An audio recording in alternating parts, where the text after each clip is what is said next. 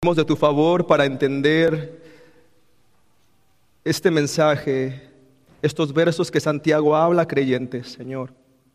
Queremos prestar atención, Señor, retener tu palabra en nuestros corazones, no solamente entenderla, sino que vivirla. Es el deseo, Señor, tanto de Santiago como eh, el de nosotros, crecer no solamente en conocimiento, Señor, sino también en la fe práctica. Gracias, Dios, por tu palabra que es verdadera, que es viva y eficaz, Padre. Oramos que tú seas honrado, que tú seas glorificado en esta tarde, en esta mañana, Padre, en el nombre de Jesús. Amén. Me gustaría empezar este sermón haciéndoles una pregunta. Ah, ¿Saben lo que es ser un erudito? ¿Alguna vez ha escuchado este término, erudito? Según el diccionario, cuando se habla de erudito, se hace referencia a una persona que se ha instruido en distintas disciplinas, artes y ciencias. Se puede decir que son sabios que tienen suficientes fundamentos acerca de diferentes temas, por lo que pueden exponer con propiedad. Sin embargo, este calificativo también puede utilizarse con una persona que domina con amplitud los conocimientos acerca de una ciencia en específico. Es increíble cómo la mayoría de gente busca ser reconocida por lo que sabe. Por lo general, eh, la mayoría de la gente quiere demostrar que sabe algo y lo, lo trata de demostrar. Ahora, puede haber personas sabias que practican una verdadera sabiduría pero también eh, puede haber personas que se creen sabios, pero que en verdad practican una falsa sabiduría. En estos versos que leímos, Santiago nos va a hacer un llamado a practicar la verdadera sabiduría. Como ya mencioné, ese es el título del sermón. Un llamado a practicar la verdadera sabiduría. Recordemos que eh, esta carta habla de una fe viva hay obras que Dios ha establecido en su palabra para que tú y yo hagamos. Y no para que tengamos reconocimiento, sino para darle siempre la gloria y la honra al Señor.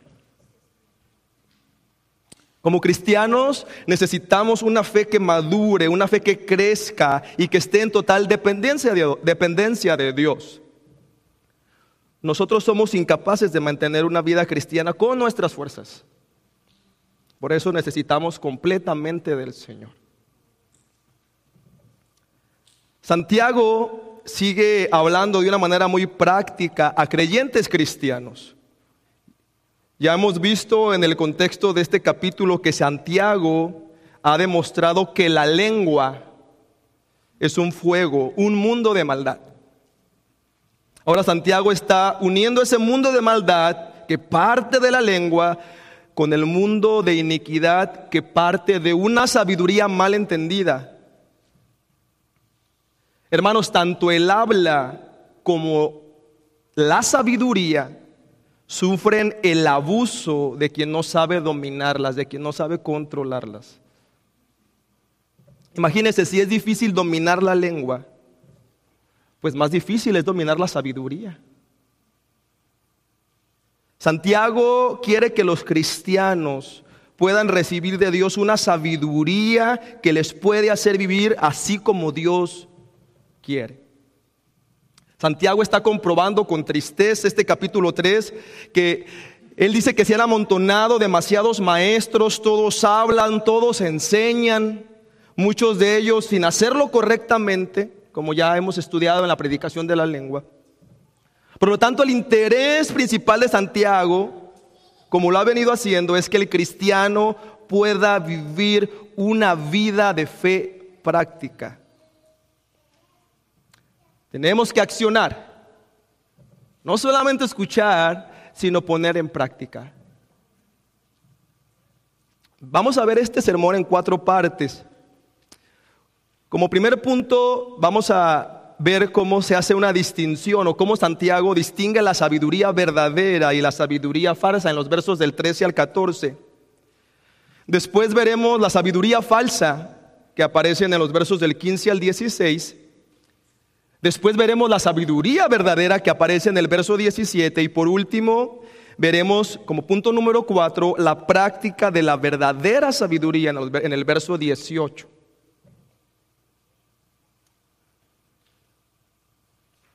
Vayamos pues al primer punto, distinguiendo la sabiduría verdadera y la sabiduría falsa. Releamos los versos 13 y 14 del capítulo 3 de Santiago. ¿Quién es sabio y entendido entre vosotros? Muestre por la buena conducta sus obras en sabia mansedumbre. Pero si tenéis celos amargos y contención en vuestro corazón, no os actéis ni mintáis contra la verdad. Santiago introduce el tema con una pregunta retórica. Él dice, ¿quién es sabio y entendido entre vosotros? Esta pregunta retórica, Santiago se la está haciendo a creyentes. Recordemos que Santiago está hablando a cristianos. La carta de Santiago está escrita a cristianos que habían sido dispersados después, después de la muerte probablemente de Esteban. Y con esta pregunta no es que Santiago esté buscando al sabio y entendido. Santiago está afirmando que si alguien es sabio y entendido en medio de la, de la, congregación, esa persona mostrará su sabiduría mediante una vida recta y mediante su mansedumbre sabia. La palabra sabio, hermanos, indica a alguien experto, a alguien conocedor sabio en las cosas del diario vivir. El Señor Jesús muestra una ilustración respecto al hombre sabio y al que no lo es. Si vamos a Mateo capítulo 7, en los versos del 24 al 27, el Señor Jesús compara al hombre prudente, al hombre sabio y al que no lo es. Mateo 7, 24, acompáñenme.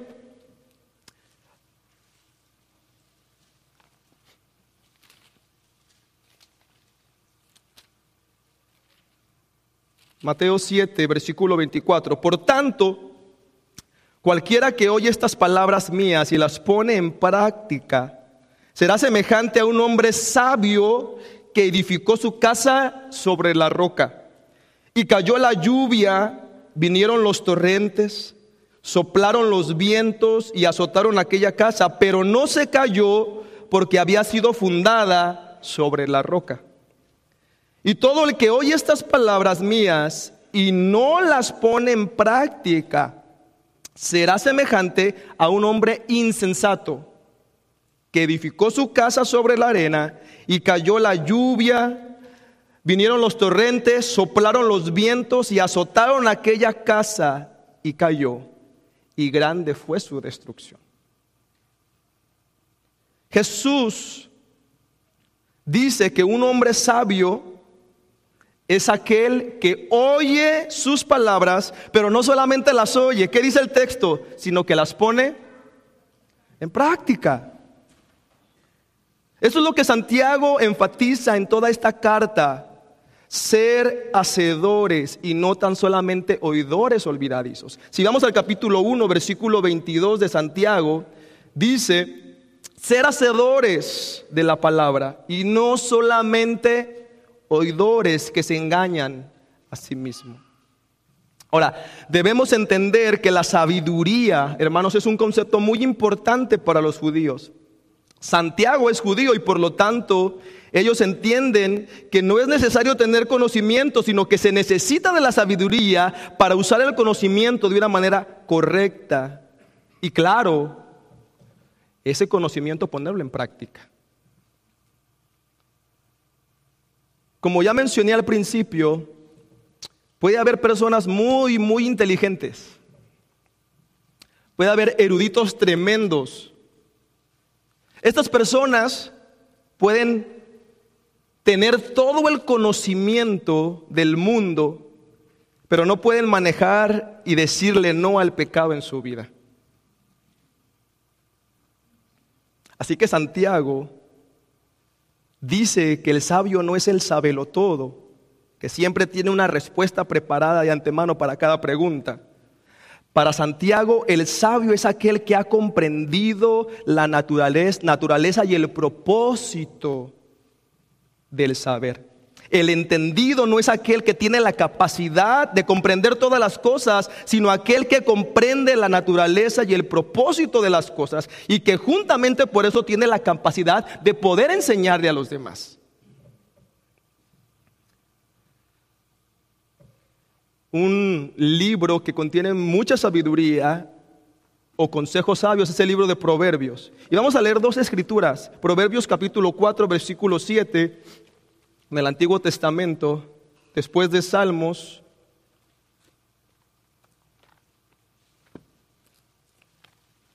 Proverbios capítulo 4, versículo 7.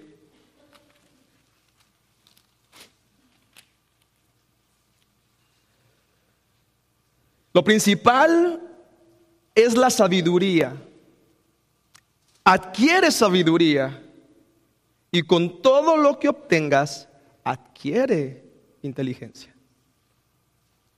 Para Santiago, el verdadero sabio y entendido es aquel hombre y mujer que conoce a Dios.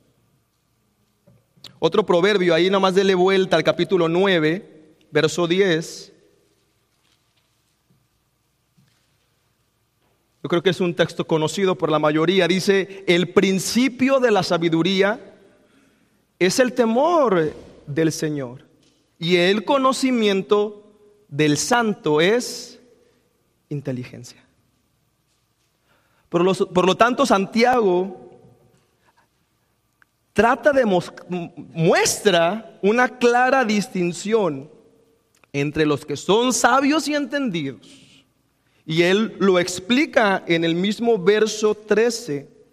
Si releemos el verso 13 de Santiago 3, dice, ¿quién es sabio y entendido entre ustedes? Pregunta y luego dice, que muestre por su buena conducta sus obras en sabia mansedumbre.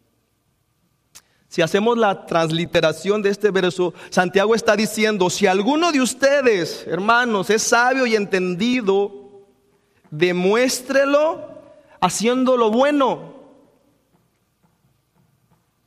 y portándose con una manera mansa o con mansedumbre. Hermano, el hombre y la mujer sabios son aquellos hombres y mujeres que lo van a demostrar con sus acciones, con su vida.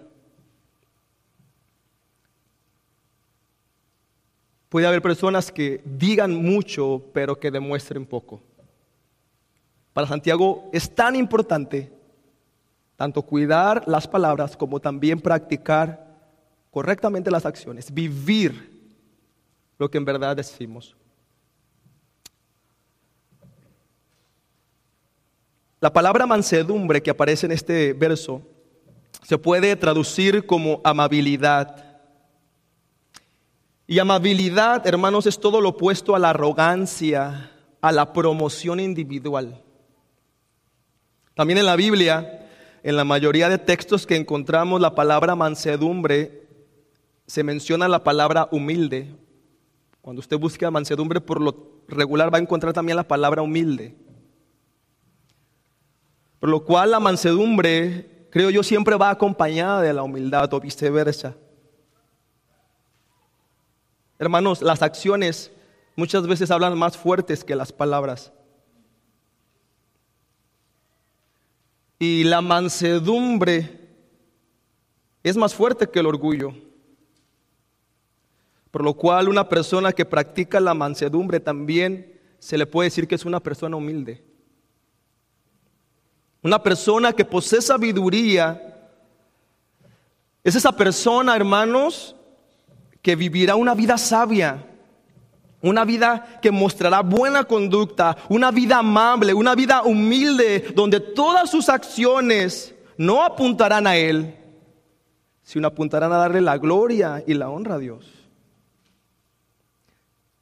Tu vida está apuntando a Dios. Tus acciones están apuntando a Dios. Están glorificando a Dios lo que haces encubierto. Porque puede, haber personas que aparenten cosas, pero en lo, secreto, en lo íntimo, en donde nadie te ve, estás dándole gloria a Dios, hermano. Estás siendo un hombre y mujer sabio. Por lo tanto, una persona que es sabia, todo lo hace enfocado a Dios. Por eso la buena conducta debe ir unida a una sabia mansedumbre. Así que el sabio y entendido, dice Santiago, tiene primeramente una correcta forma de enfrentar la vida, de dar un buen testimonio de Cristo. Y recordemos, hermanos, que Dios es el origen de la sabiduría. Dios es el origen de la sabiduría. Si vamos al capítulo 1 de Santiago, en el verso 5,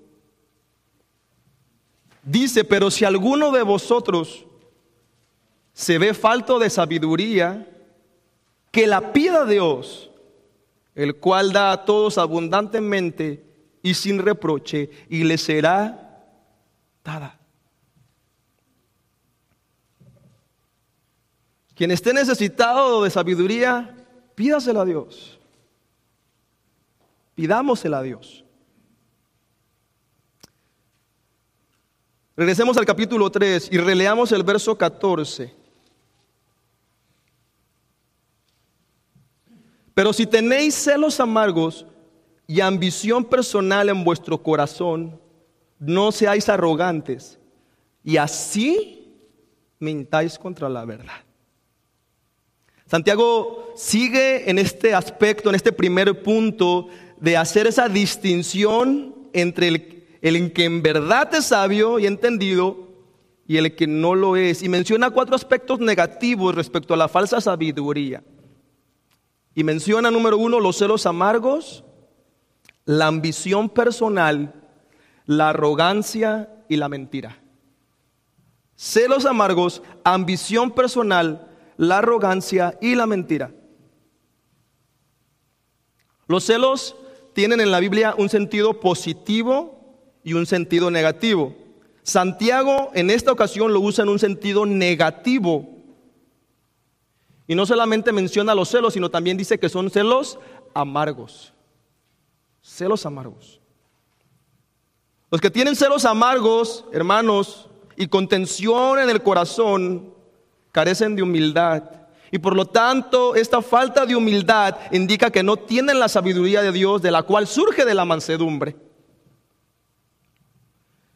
Es muy interesante lo que el pastor MacArthur menciona respecto a los celos amargos.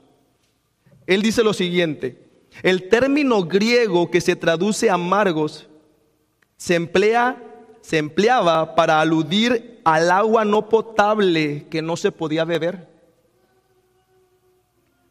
al combinarse con celos, define una actitud de envidia y resentimiento hacia los demás.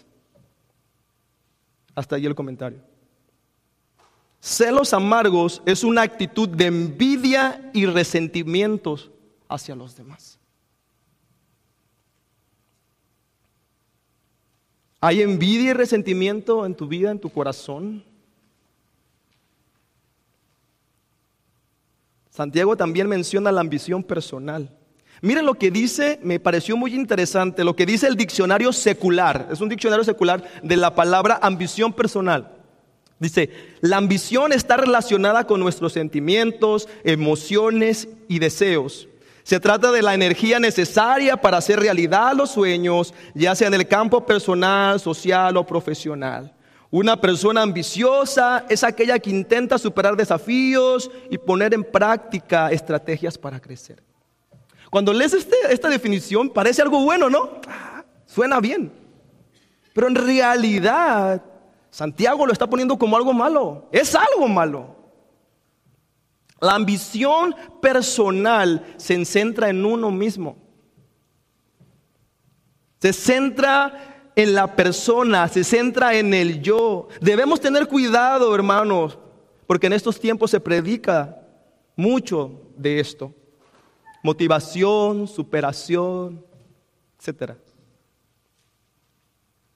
Todos estos aspectos van totalmente en otra dirección a Dios. Una persona que tiene ambición personal, su inclinación está en autoadorarse. De ahí viene la palabra autoestima. Hermano, ponga atención en esto. El que en verdad es sabio buscará siempre darle adoración y gloria a Dios en todo lo que hace. Todo lo que hacemos es por Él y para Él. Todo lo que piensa, todo lo que dice, todo lo que hace, en verdad, una persona sabia le da gloria a Dios. Sus pensamientos honran a Dios, sus palabras adoran a Dios, sus acciones exaltan a Dios. Esa es una persona sabia, de acuerdo a lo que Santiago está diciendo. Ahora, es muy interesante cómo Santiago menciona el lugar donde están tanto los celos amargos y la ambición personal. ¿Cuál es ese lugar? Releamos. Pero si, pero si celos amargos y ambición personal, ¿dónde dice? En vuestro corazón.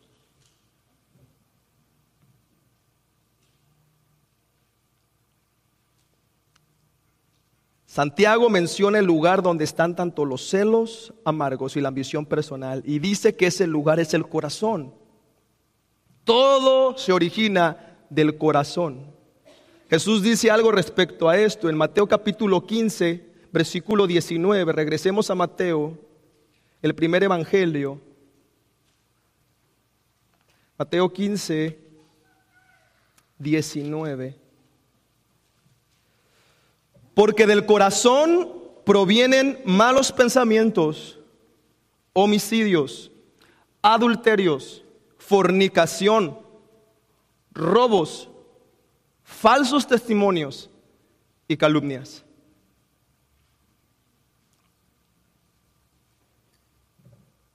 Jesús está diciendo de dónde provienen todos estos pecados y es del corazón. Y luego Santiago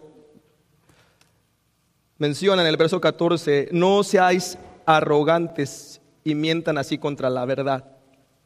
En la sabiduría que proviene de Dios no hay arrogancia, hermanos. Un sinónimo de la palabra arrogancia en este verso es jactancia. Por eso Santiago menciona como una negación, algo negativo, algo malo. No seáis arrogantes. Hermanos, no seamos arrogantes, no sean arrogantes, dice el texto. Así como la mansedumbre va acompañada de la humildad en un sentido positivo de la sabiduría, por el contrario, la arrogancia va acompañada del orgullo personal en el sentido negativo de la sabiduría. El orgullo personal y la vanagloria nunca fueron parte del verdadero espíritu cristiano. Vamos a Filipenses y el apóstol Pablo dice algo muy interesante en Filipenses capítulo 2.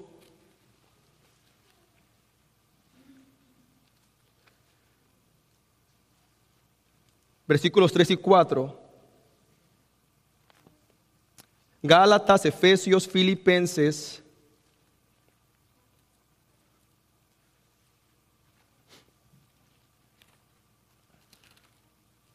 Capítulo 2, versículos del 3 al 4, nada hagáis por egoísmo o por vanagloria, sino que con actitud humilde cada uno de vosotros considere al otro como más importante que a sí mismo, no buscando cada uno sus propios intereses, sino más bien los intereses de los demás. Una persona que habla de sí mismo todo el tiempo, no está mostrando una actitud humilde. Por el contrario, está mostrando una actitud de orgullo, de vanagloria. Elimine ese vocabulario, hermano. Hay personas que utilizan el yo-yo para todo. Es que yo hice esto, es que yo hice aquello, es que yo esto, es que yo pude, es que yo logré. El que practica este vocabulario no está siendo sabio de acuerdo a lo que Santiago está diciendo. Cuidado, iglesia.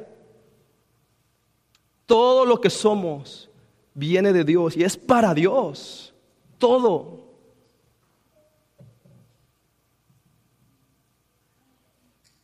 Por último, Santiago menciona como distinción de la sabiduría falsa mentir contra la verdad. La palabra verdad significa desocultar, revelar. Verdadero, hermano, es algo que ha estado oculto y finalmente queda la luz, es descubierto. Queda en vista de todos. Es todo aquello que está libre de simulación, que está libre de falsedad, de engaño, de ocultación. Santiago menciona que si eres arrogante, estás mintiendo contra la verdad. Mentir contra la verdad es inútil.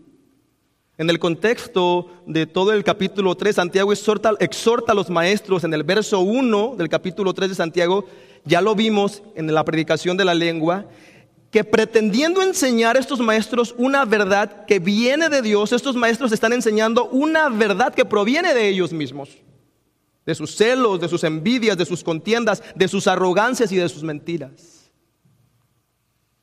Por lo tanto, para Santiago, la verdad de un maestro se demuestra no tanto por sus enseñanzas verbales, sino por su conducta. Mentir contra la verdad es comportarse de un modo indigno de aquello que se está enseñando. Tengo que vivir lo que enseño, practicar lo que estoy diciendo. Ese es el punto de Santiago. Que lo que digamos, que lo que pensemos, hermano, no se quede solamente ahí. Pongámoslo en práctica hagámoslo. Bueno, ya hemos visto entonces como primer punto la distinción de la sabiduría verdadera y la sabiduría falsa. A continuación, Santiago comienza a explicar el origen, las características y los frutos de la sabiduría falsa en los versos 15 y 16. Regresemos a Santiago, vamos a leer los versos 15 y 16 del capítulo 3. Esta sabiduría no es la que viene de lo alto, sino que es tener terrenal, natural, diabólica. Porque donde hay celos y ambición personal, ahí hay confusión y toda cosa mala. A sabiduría falsa. Santiago enfatiza que la sabiduría falsa no es la que viene de lo alto, o sea, la que viene de Dios. Es muy claro que Santiago reconoce cómo esta sabiduría está en completa oposición con la sabiduría de Dios y cómo su origen está en completo contraste con el origen de, de la sabiduría de lo alto. Santiago menciona el origen de la sabiduría falsa y menciona tres aspectos de donde proviene esta falsa sabiduría. ¿Cuáles son? Número uno, terrenal. Número dos, natural. Y número tres, diabólica. Dice el texto que la sabiduría falsa es primeramente terrenal. Esta palabra viene del griego epigeos, que quiere decir que existe sobre la tierra. Esta sabiduría terrenal que Santiago menciona no tiene capacidad de ir más allá de la tierra. Por lo tanto, no da cuenta de Dios, no reconoce un origen divino, no tiene alcances muy profundos de Dios. Y luego dice Santiago que la sabiduría es natural o también puede significar humana. Todo lo que sea humano, hermano, está atado tanto a las pasiones irracionales como a los razonamientos lógicos. El hombre con una sabiduría falsa, iglesia, siempre su enfoque va a ser encontrarle sentido a todo, pero en un sentido meramente humano, ya sea filosófico o de cualquier índole, pero siempre quitando a Dios. Hemos estudiado en la carta de Romanos que no hay nadie que busca, busque a Dios por voluntad propia. Dice Romanos 3:11, no hay quien entienda, no hay quien busque a Dios. El hombre con una sabiduría falsa solo puede tener una sabiduría psíquica. De ahí viene el término psicología. Pero la sabiduría psíquica no es una sabiduría espiritual. Es decir, no es una sabiduría que proviene de Dios. La sabiduría humana que no viene de Dios ha reemplazado lamentablemente la sabiduría del Espíritu que proviene de Dios. El espíritu puramente humano no puede discernir las cosas del Espíritu de Dios. Necesitamos indispensablemente la ayuda del Espíritu Santo. Mire lo que dice Primera de Corintios 2:14. Vamos a Primera de Corintios capítulo 2, verso 14.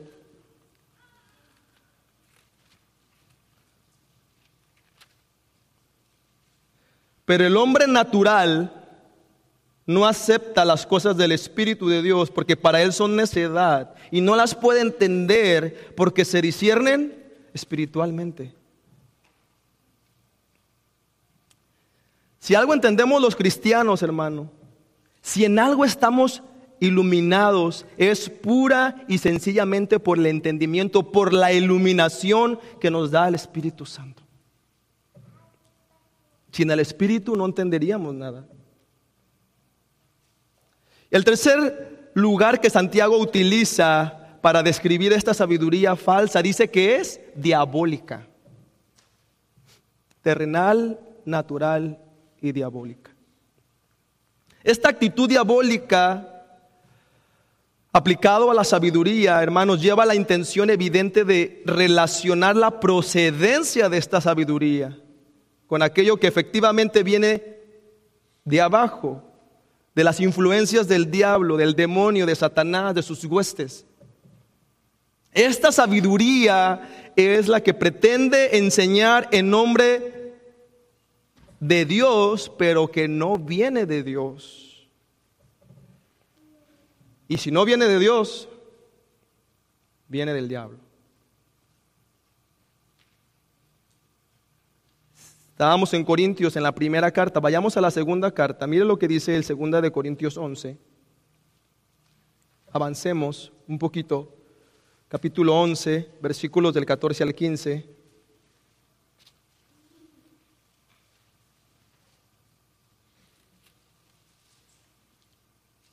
Y no es de extrañar, pues aún Satanás se disfraza como ángel de luz.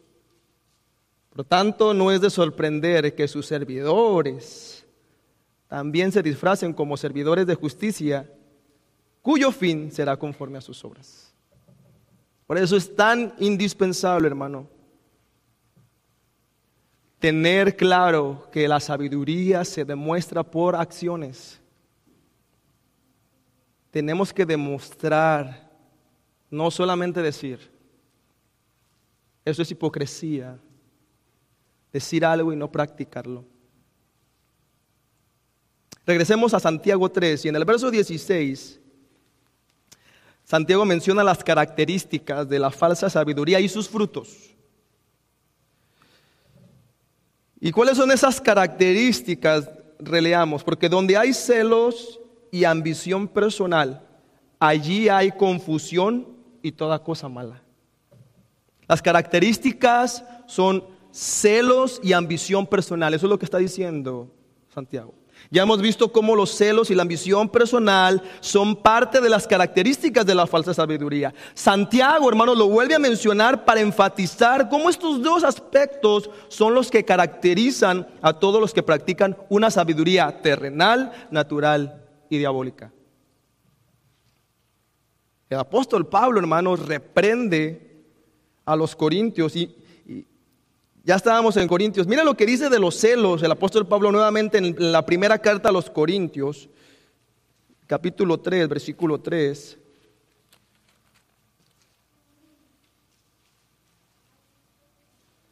Dice, porque todavía sois carnales, pues habiendo celos y contiendas entre vosotros, ¿no sois carnales y andáis como hombres? Una persona que practica los celos y la ambición personal, las discusiones, es una persona, ¿cómo lo llama Pablo aquí? Carnal. No es una persona sabia. Por el contrario, practica una falsa sabiduría humana. El apóstol Pablo también menciona los celos, si usted se recuerda, en la lista de las obras carnales. Y menciona que quienes practican estas cosas no, heredarán el reino de Dios. En Gálatas 5, se recuerdan Gálatas 5, 20, 21, lo releo, idolatría, hechicería, enemistades, pleitos, celos, enojos, rivalidades, disensiones, herejías, envidias, borracheras, orgías y cosas semejantes contra las cuales les advierto como ya se los he dicho antes, que los que practican tales cosas no heredarán el reino de Dios. Allí están incluidos los celos, idolatría, hechicería, enemistades, pleitos, celos. Por eso es tan importante para Santiago y lo recalca.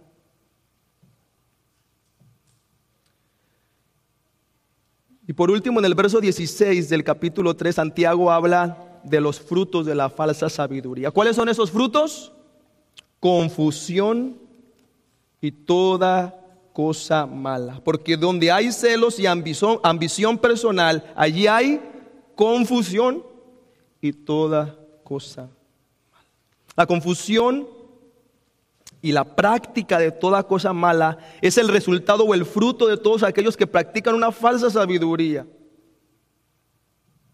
La palabra desorden o confusión viene de la palabra acatástasia del griego y significa inestabilidad, algo incontrolable, inconstancia, confusión, conmoción, desorden. Todo esto produce la falsa sabiduría, hermanos, de quienes dicen hablar de parte de Dios, pero cuyos pensamientos provienen de su propia mente perversa y aprovechada. aquellos que predican para obtener un beneficio personal son falsos maestros. Por eso es que hablamos del Evangelio de la Prosperidad y estamos en contra de todos aquellos que predican así.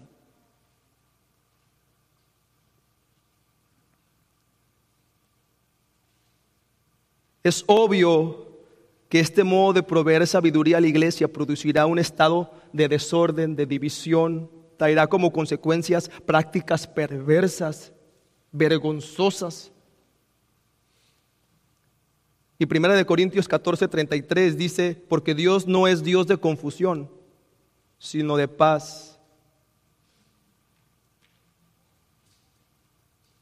La palabra que se traduce toda cosa mala quiere decir todo aquello que es perverso, todo aquello que es malo, dañino, todo aquello que es malvado todo aquello que se opone a lo bueno, que se opone a la verdad. Esto es lo que es la sabiduría falsa, lo que produce la sabiduría perversa, todo lo opuesto a lo bueno y a la verdad.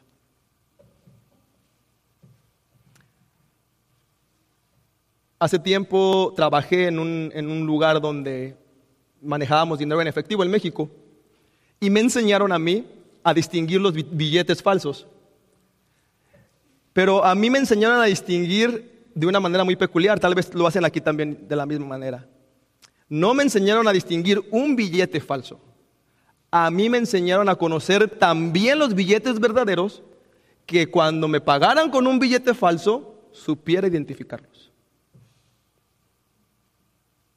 Tenemos, hermanos, que estar apropiados con la verdad de Dios que esté tan clara en nuestras mentes, en nuestros corazones, que sea fácil cuando algo, algo que no viene de Dios está predicando. Algo que no viene de Dios está diciendo. Conocemos tanto la verdad que es fácil distinguir cuando alguien está en el error.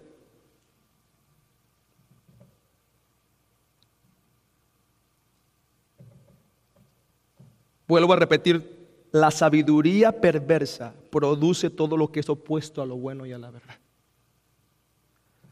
Resumiendo entonces, la sabiduría falsa, dijimos que su origen es terrenal, natural o humano y demoníaco.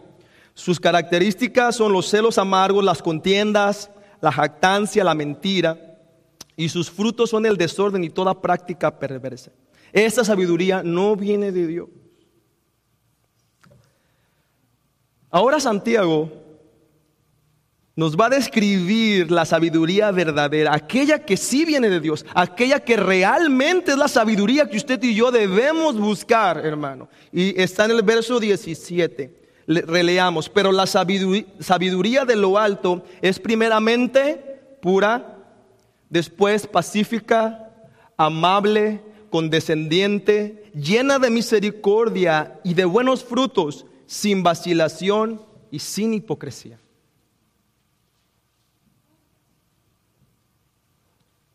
¿Dónde dice Santiago que se origina la sabiduría verdadera? De lo alto, dice. Pero la sabiduría de lo alto, ese es el origen de la sabiduría verdadera. La expresión de lo alto significa de arriba, de un lugar elevado, de las cosas que vienen de Dios. Por lo tanto, Santiago llama a sus oyentes a tener una sabiduría convertida, entregada a la voluntad de Dios, o sea, con su modo de pensar que venga de lo alto. Santiago caracteriza la sabiduría verdadera o la sabiduría que viene de lo alto con ocho adjetivos. Los primeros seis son positivos y los últimos dos son negativos, en un sentido negativo, que son la sabiduría es pura, pacífica, amable, condescendiente, llena de misericordia y de buenos frutos, sin vacilación y sin hipocresía. Veamos cada una de estas características. La sabiduría de lo alto primeramente es pura, dice Santiago. Es primera porque viene de Dios, es pura porque viene de Dios. Santiago menciona en primer lugar la pureza. Probablemente porque este don procede, procede de un Dios santo. Dios es santo. La pureza está asociada con la santidad. Por eso es que la palabra pura se utiliza para hacer resaltar la reverencia. Además, la palabra pura quiere decir sin mezcla de maldad o duplicidad, que no tiene ningún modo ni forma de contaminación. Todo cristiano debe anhelar la pureza de la sabiduría eterna de Dios. ¿Se recuerdan el texto que nos memorizamos en la escuela dominical, Filipenses 4.8?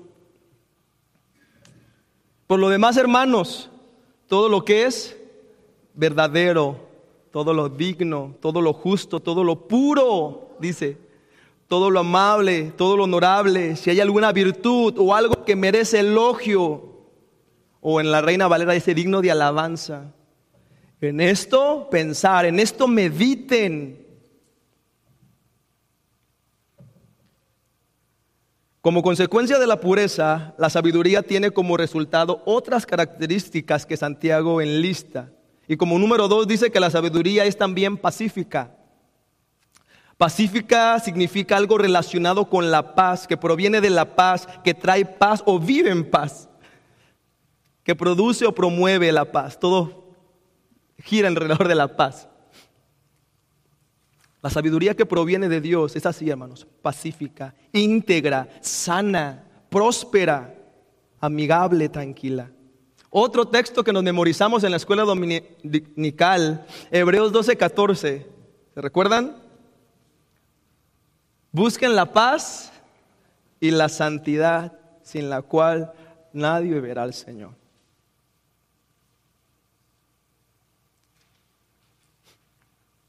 Busquemos la paz con todo y la santidad. El tercer adjetivo con que Santiago caracteriza la sabiduría verdadera es amable. Otro sinónimo de la palabra amable es acogedor, afable, amigable, atento, bondadoso, gentil. Amable, hermano, una persona amable es una persona que sabe amar, que sabe ser amado. Alguien que considera siempre a los demás como superiores a sí mismo que piensa siempre en el bien de los otros, que siempre otorga a los demás el beneficio de la duda. Es una persona amable. Ser amable es lo contrario de ser contencioso. Una persona contenciosa es una persona que crea contiendas, que crea peleas, que crea disensiones. Y luego dice que la sabiduría también es benigna.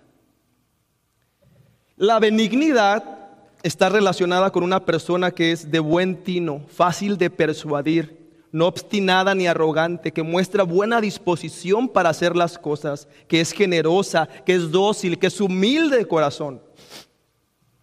El apóstol Pablo pone una ilustración, me pareció muy adecuada, de la benignidad, y dice que una persona benigna es como una madre que cría con ternura a sus propios hijos. Primera de Tesanolicenses 2.7 dice, más bien demostremos ser benignos entre ustedes como una madre que cría con ternura a sus propios hijos. Así con amor, con paciencia. Esa es benignidad. El quinto y sexto lugar de esta sabiduría que es descrita por Santiago son llena de misericordia y de buenos frutos. La misericordia, hermanos, es una característica de una persona que es deseosa de perdonar, de pasar por alto los errores de los otros, ya sean pequeños o grandes, que es deseosa de dar perdón a quien se equivoca, que es deseosa de llevar a cabo actos de amabilidad con todos. La misericordia siempre va enfocada a Dios en la Biblia. Dios es misericordioso, hermanos. Dios es misericordioso. Salmo 145, verso 8 dice, clemente y compasivo es el Señor, lento para la ira y grande en misericordia. La misericordia refleja la actitud de Dios y los buenos frutos, hermano, reflejan la actitud de los hombres, de los seres humanos.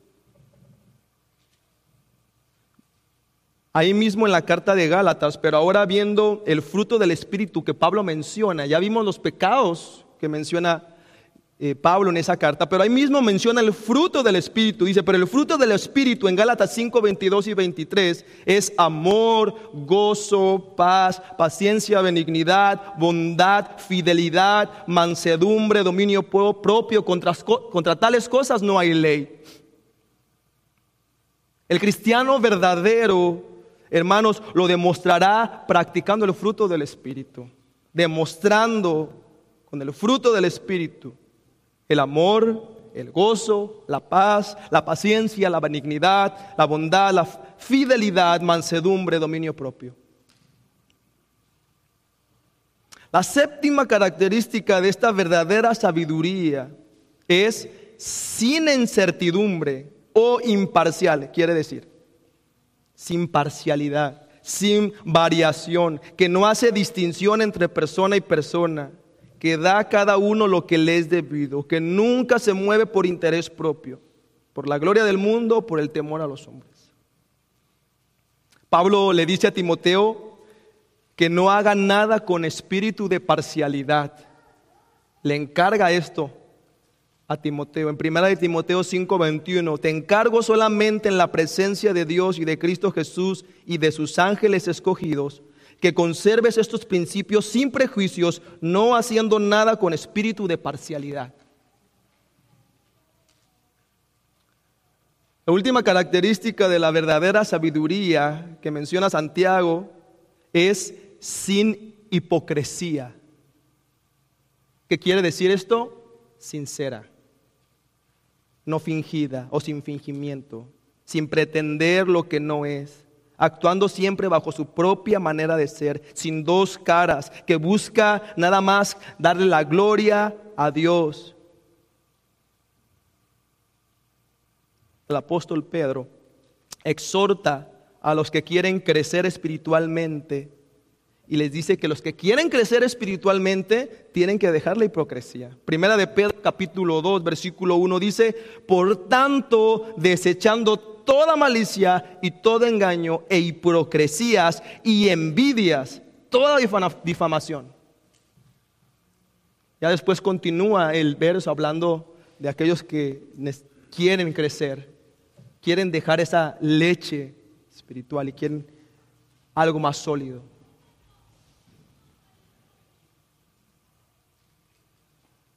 Ya hemos visto entonces, hermanos, cómo Santiago nos ha dicho como punto número uno la distinción de la sabiduría falsa y la verdadera. Vimos el, como punto número dos el origen de la sabiduría, sus características, sus frutos. Ya acabamos de ver como punto número tres la sabiduría verdadera, su origen, sus características. Por último, Santiago nos va a mencionar la práctica de la verdadera sabiduría. En el verso 18, y la semilla cuyo fruto es la justicia, se siembra en paz por aquellos que hacen la paz. Así como ya vimos que la sabiduría falsa da como resultado frutos de desorden, frutos de todo tipo de prácticas perversas, Así también la sabiduría, sabiduría verdadera rinde frutos, frutos de paz, y es recogido por aquellos que hacen la paz, por aquellos que son pacificadores. Todo fruto se siembra, se produce, después se cosecha. Por lo tanto, para que sea un fruto de paz tiene que ser sembrado, producido y cosechado en paz. Todos quienes lo siembran como quienes los cosechan, ambos lo hacen en paz. Y solo los que practican la, la verdadera sabiduría pueden hacerlo. La falsa sabiduría se siembra en luchas, en peleas, en contenciones la verdadera sabiduría se siembra en paz. Hacer la paz es lo que Cristo hizo, porque Él fue hacedor de paz. Él, en Mateo 5, donde habla acerca de las bienaventuranzas, en el verso 9 dice, bienaventurados los que procuran la paz, pues ellos serán llamados hijos de Dios. Bienaventurados los que procuran la paz, pues ellos serán llamados hijos de Dios. Jesucristo es el autor y consumador de la verdadera sabiduría. Él sembró en paz para aquellos que hacen la paz. El fruto de justicia se siembra en paz para aquellos que hacen la paz. La paz no es nunca un estado definitivo, siempre tiene que ser conseguido, asegurado. Toda paz, hermanos, que no está fundada en Cristo, que no está fundada en Dios, en la verdadera sabiduría, esa paz solamente va a ser un sentimiento. Puede durar un tiempo, pero pronto desaparecerá. La paz de Cristo, hermano, nunca terminará. Es una paz permanente. Durará por los siglos de los siglos. Concluyo con esto. Así como empecé con una pregunta, termino con otras preguntas. Contésteselas a usted mismos. Hermano, ¿qué sabiduría estás practicando? ¿Eres en verdad sabio? ¿Vives una vida que demuestra con tu mente, con tus palabras, con tus acciones darle la gloria a Dios. Puede ser, hermano, que creas que estás practicando una verdadera sabiduría, pero en realidad estás practicando una sabiduría terrenal, natural y diabólica. Si es así, arrepiéntete, confiesa tu pecado, y el que confiesa su pecado, dice la Escritura, alcanzará misericordia. Oremos, Padre. Dependemos de ti. Todo lo que hacemos, Señor, todo lo que tenemos, proviene de ti y es para ti.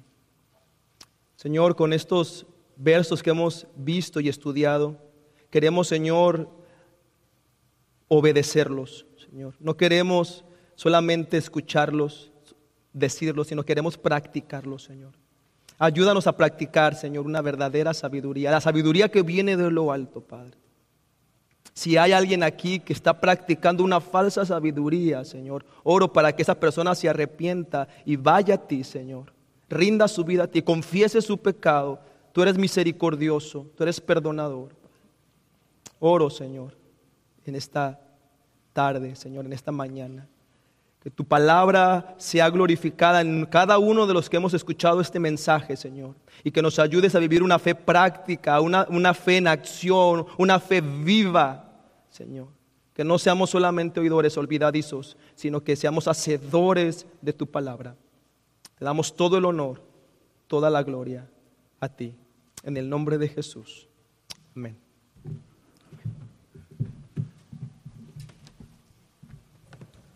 Pongámonos de pie para terminar adorando al Señor.